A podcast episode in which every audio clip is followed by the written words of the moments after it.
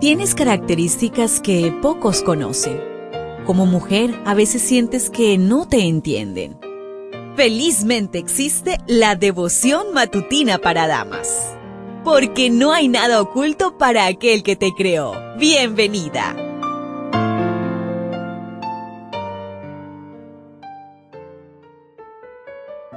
Feliz, pero feliz sábado para ti, querida amiga, querido amigo. Qué bendición es saber que contamos con este día tan maravilloso, día en el cual descansamos de nuestras actividades cotidianas y nos dirigimos a la casa del Señor para alabar y bendecir su santo nombre. Gracias a todas aquellas personas que participaron el día de ayer en nuestra actividad de dejar su comentario en nuestro canal en DR Ministries en YouTube.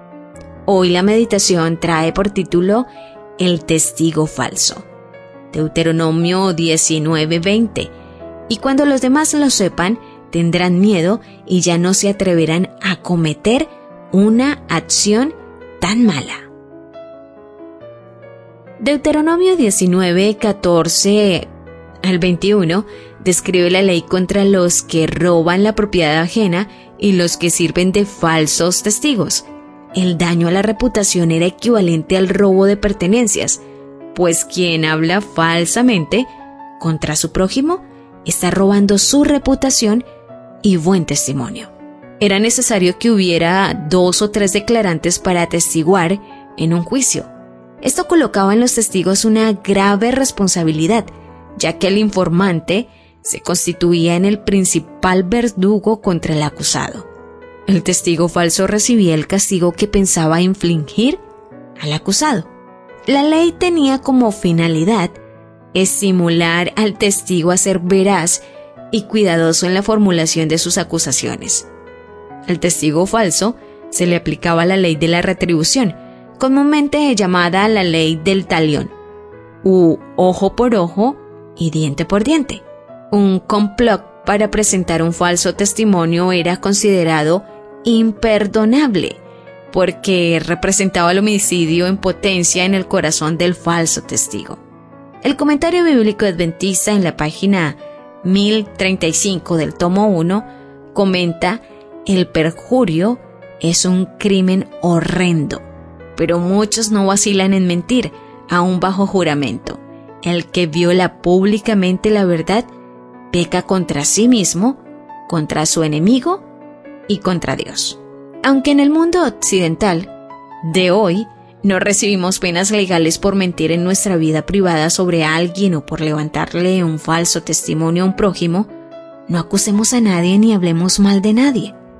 No hagamos malos comentarios de personas que están ausentes y por tanto no pueden desmentir tus palabras. Recuerda que quien habla falsamente es un homicida en potencia. Por eso di solo cosas buenas de las personas que conoces y no permitas que nadie te hable mal de otra persona. En el libro La voz, su educación y su uso correcto, en las páginas 138 y 139 se nos dice lo siguiente. Cuán cuidadosos debiéramos ser para que nuestras palabras y actos estén en armonía con las sagradas verdades que Dios nos ha encomendado. Cuando se asocien entre sí, pongan guardia sus palabras, que su conversación sea de tal naturaleza que no tengan necesidad de arrepentirse de ella.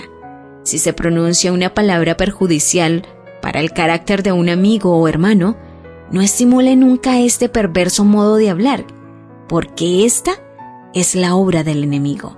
Recuerda el que habla que la palabra de Dios prohíbe esta clase de conversación. ¿Lo ves? ¿Te das cuenta? Tu creador tiene el manual perfecto de tu estructura femenina. La devoción matutina para damas vuelve mañana.